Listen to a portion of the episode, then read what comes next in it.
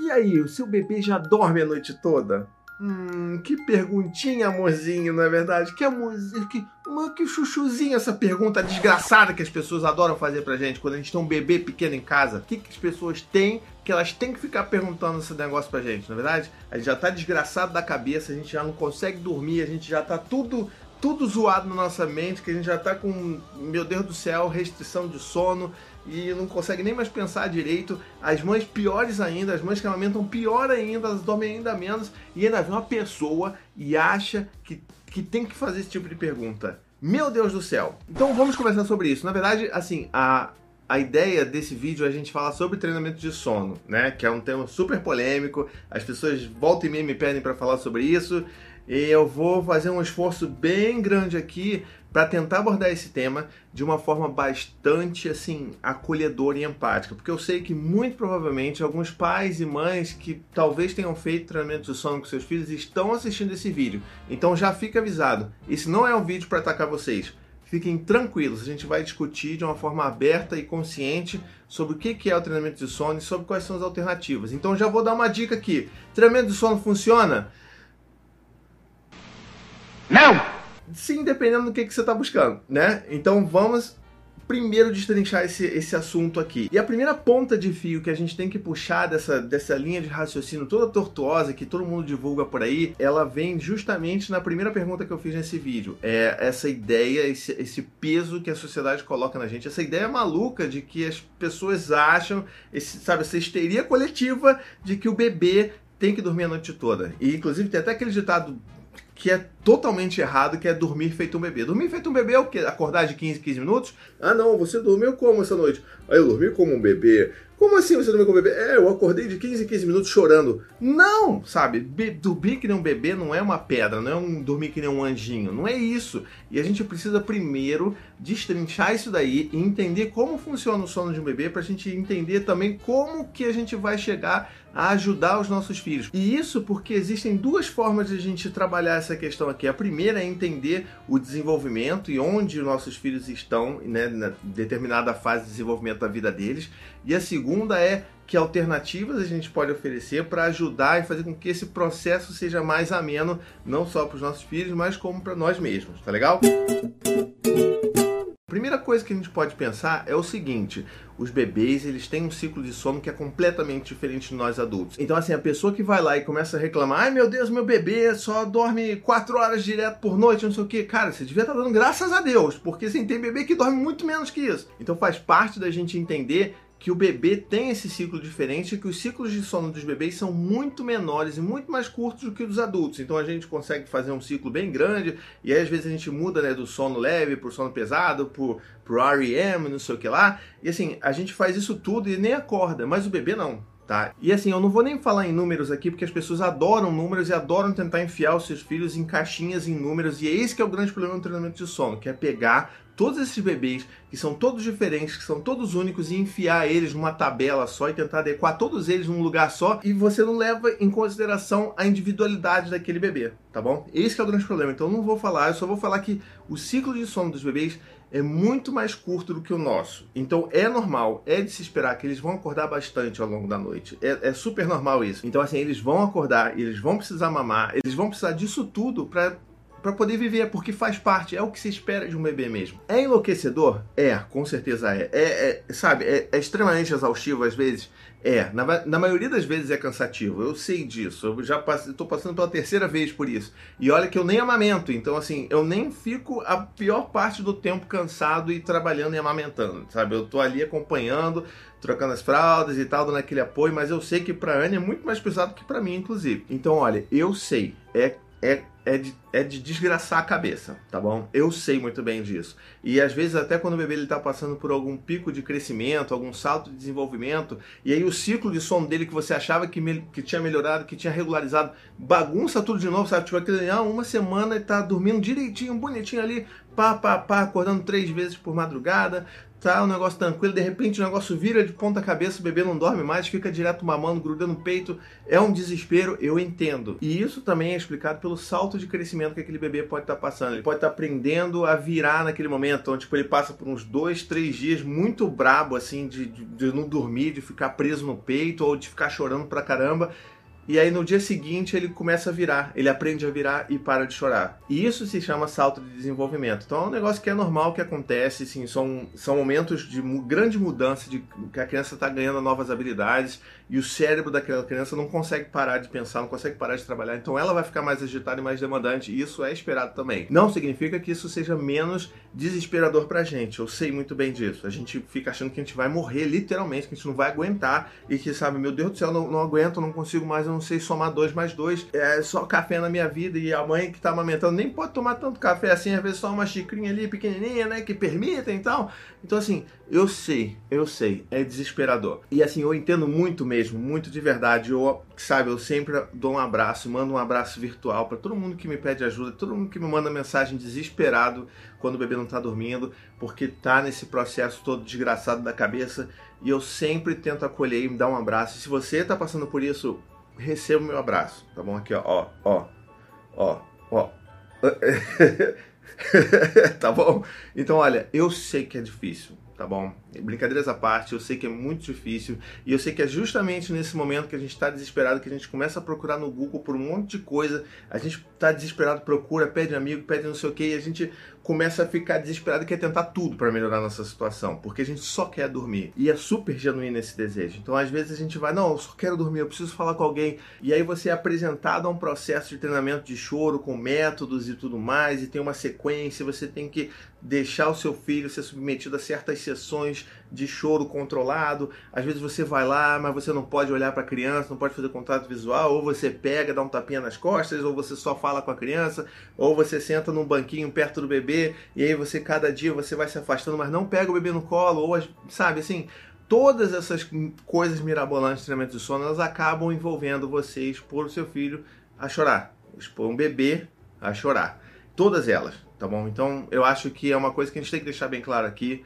E uma coisa que inclusive está me deixando bastante preocupada é algumas pessoas que começam a associar, por exemplo, treinamento de sono com criação com apego. E assim, não existe a menor possibilidade. Assim, as pessoas estão vendendo essa ideia e tipo, isso é muito errado. Você não pode associar treinamento de sono com criação com apego. Isso é tipo, isso, isso é, isso é muito errado em muitos níveis, tá? E aí eu tô, eu tô sendo bem enfático aqui, porque criação com apego em momento nenhum prega que você deixe o seu filho exposto a chorar sob qualquer circunstância. Não é aquele desespero, você sai correndo para pegar o seu filho quando ele tá chorando, né? Bebê, ah, meu Deus do céu, não posso deixar ele chorar, vai traumatizar.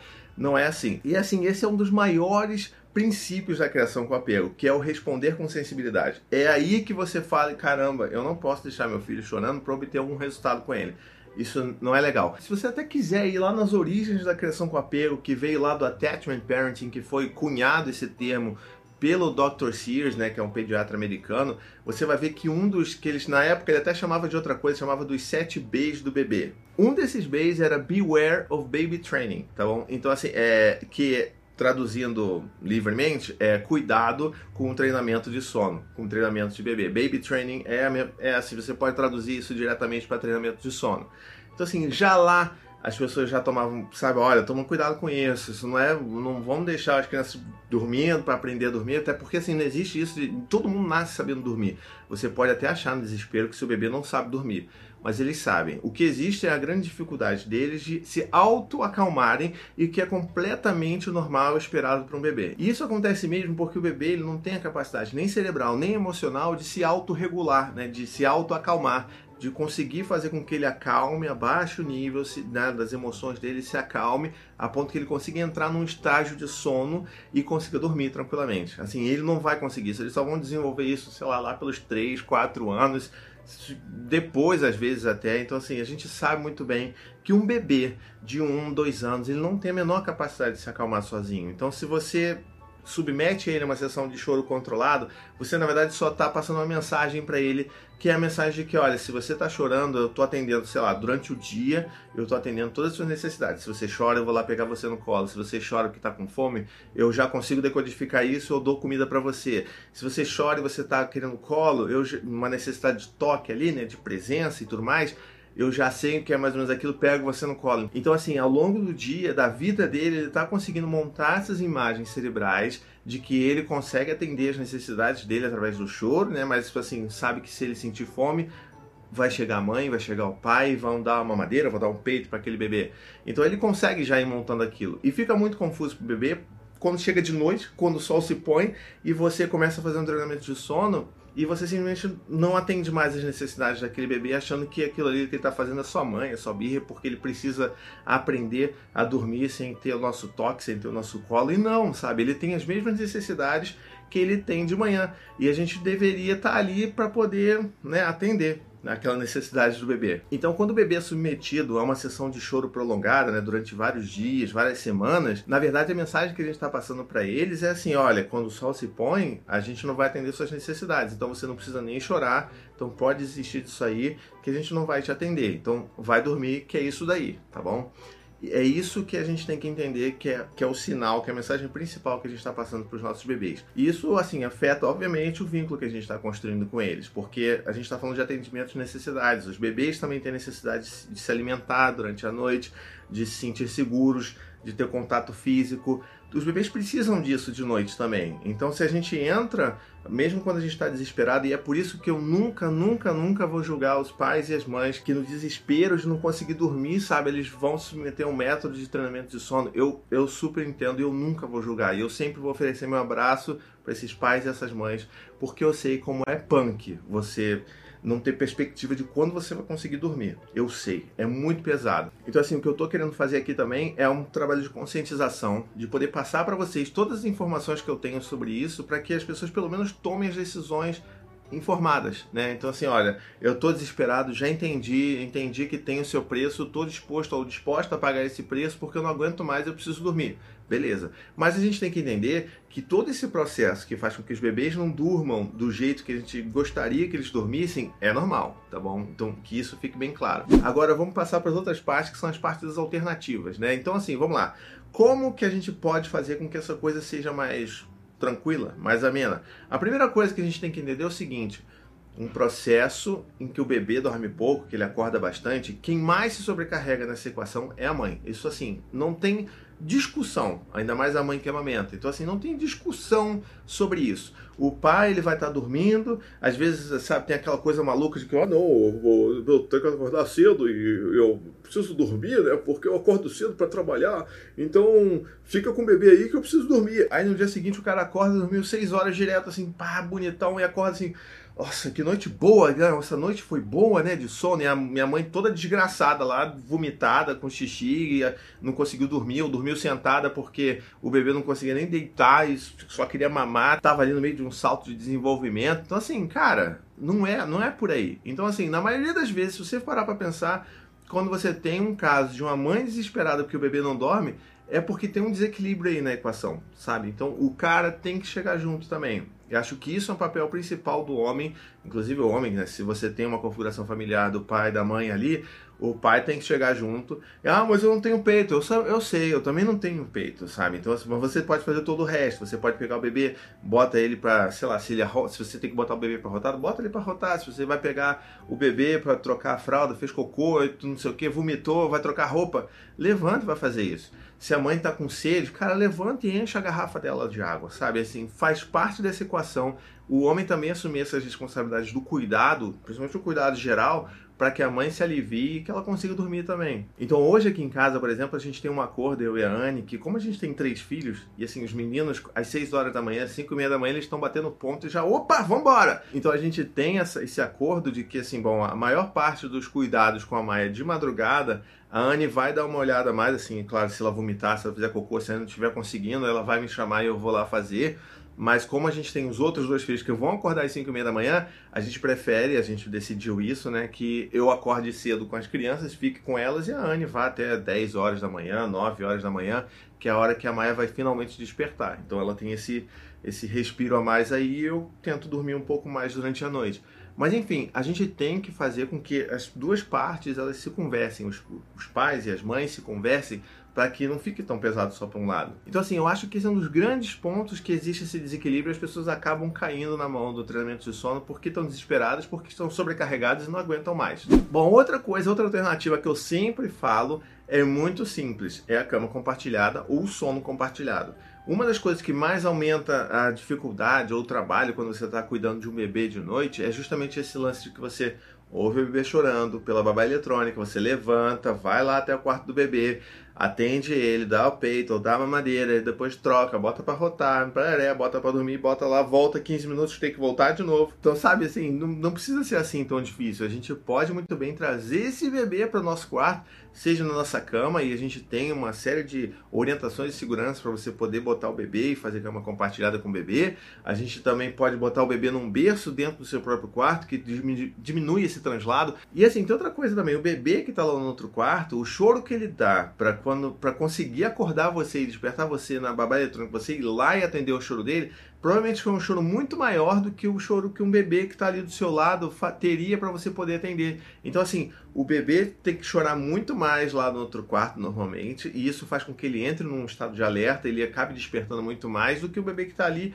começa a chorar um pouquinho, você está ali do lado já acorda para ou da peito da mamadeira, ou já começa a atender o que, que aquela criança está precisando, entendeu? Então, assim, faz muita diferença você dormir perto do seu filho. E eu nem estou dizendo aqui, ah, não, você tem que fazer cama compartilhada. Eu sei que não é para todo mundo, tem gente que não consegue se adaptar, tem bebê, tem mãe, tem pai que não se adapta, tudo bem, mas durma perto do seu filho. Compartilhe esse sono com seu filho. Isso não vai causar nenhum, sabe, trauma, nenhuma coisa. O bebê não vai, ah, meu Deus, meu filho nunca mais vai sair da minha cama, não sei o quê. Eu tenho inúmeros vídeos aqui no meu canal falando sobre isso. Só você procurar. Vou tentar deixar alguns aqui no, na descrição, tá? Mas assim, não é nada sobre isso, tá? Então fique tranquilo. E essa é uma das grandes alternativas que a gente tem para treinamento de sono, tá bom? E sabe, assim, esse negócio de treinamento de sono é tão doido porque eu tenho vários relatos, inclusive tem um no meu livro, né? O Abraço Seu Filho. Se você não tem aquele jabá relâmpago assim, pá, é um livro muito bom pra gente ler, pra gente entender essas coisas de criação com apego e tudo mais. Vá lá que você vai gostar, tá bom? paizinho.com barra livro. Olha, eu jabá de oportunidade. Mas eu só recebo inúmeros relatos de mães e pais que, sabe, estão nesse processo desespero total que o bebê não dorme, e às vezes vai comentar isso com o pediatra, vai falar isso com o amigo, e aí o pediatra, por exemplo, chega e fala: Não, você tem que. Não, bebê não pode, não, você tem que fazer isso, isso e isso. Aí mete lá aquela formulinha de treinamento de sono, bota o bebê para chorar, e aquelas sessões todas de choro, né? A nona nenê, sabe como é que é? Então, bota ali todo aquele negócio, e aí você vê sabe assim, é o caso clássico, é o bebê chorando lá dentro e o pai e a mãe do lado de fora do quarto do bebê sentado no chão chorando também. Sabe, tipo, cara, isso é, isso é desumano. Como é que alguém sabe, tipo, sugere isso para alguém, para uma família, você está fazendo com que o bebê chore, você está fazendo com que a família chore, o pai e a mãe chorem, sabe? Todo mundo está sofrendo. Por que, que as pessoas oferecem esse tipo de tratamento para os bebês e para as famílias, cara. Não, não entra na minha cabeça. Você está fazendo todo mundo sofrer. Isso não é legal, sabe? Isso não é legal. E eu sempre fico muito, muito tocado mesmo quando vem pessoas e falam, poxa, aconteceu isso comigo e, poxa, meu pediatra mandou fazer e eu segui, porque afinal de contas ele é meu pediatra, ele, né, ele sabe o que eu estou fazendo e aí de repente eu tô começando, aí começa a chorar lá, eu choro aqui, eu acho desesperador, desisto, mando tudo pro inferno e vou lá pegar meu filho e vou botar ele na minha cama e é isso aí. E aí se liberta e aí descobre a cama compartilhada, aí começa a estudar outras alternativas e aí vê que as coisas são um pouco mais tranquilas do que o que elas normalmente são pintadas aí fora. Bom, e se você tem algum relato desse, se você passou por isso, deixa aqui nos comentários, conta um pouco da sua história, a gente, sabe, já receba logo de cara o meu abraço, meu, sabe, meu acolhimento virtual para você, porque eu sei que é barra pra caramba. A gente tem que ser forte para um monte de coisa na vida e mais isso que é tão difícil pra gente no dia a dia. Então, um abraço para você. Mas deixa aqui nos comentários a sua história, tá bom? Bom, espero que você tenha gostado do vídeo de hoje. Olha, se você gostou, não esquece, curte, comenta, compartilha, divulga esse vídeo pra caramba, tá bom? Não esquece de assinar meu canal, que é importante também, tá legal? Um beijo, até a próxima e tchau, tchau. To the 25 senators who just voted against U.S. veterans and their families, you flip-flopped, voted no on the Honoring Our Pact Act. You know it provides medical help to vets, makes amends to veteran families who lost children to recklessness. You voted yes just days ago. Why the flip flop? Don't put politics ahead of vets and their families. To everyone listening, contact your United States senators today. Demand they vote yes. Make the Honoring Our Pact Act law now. Paid for by SO.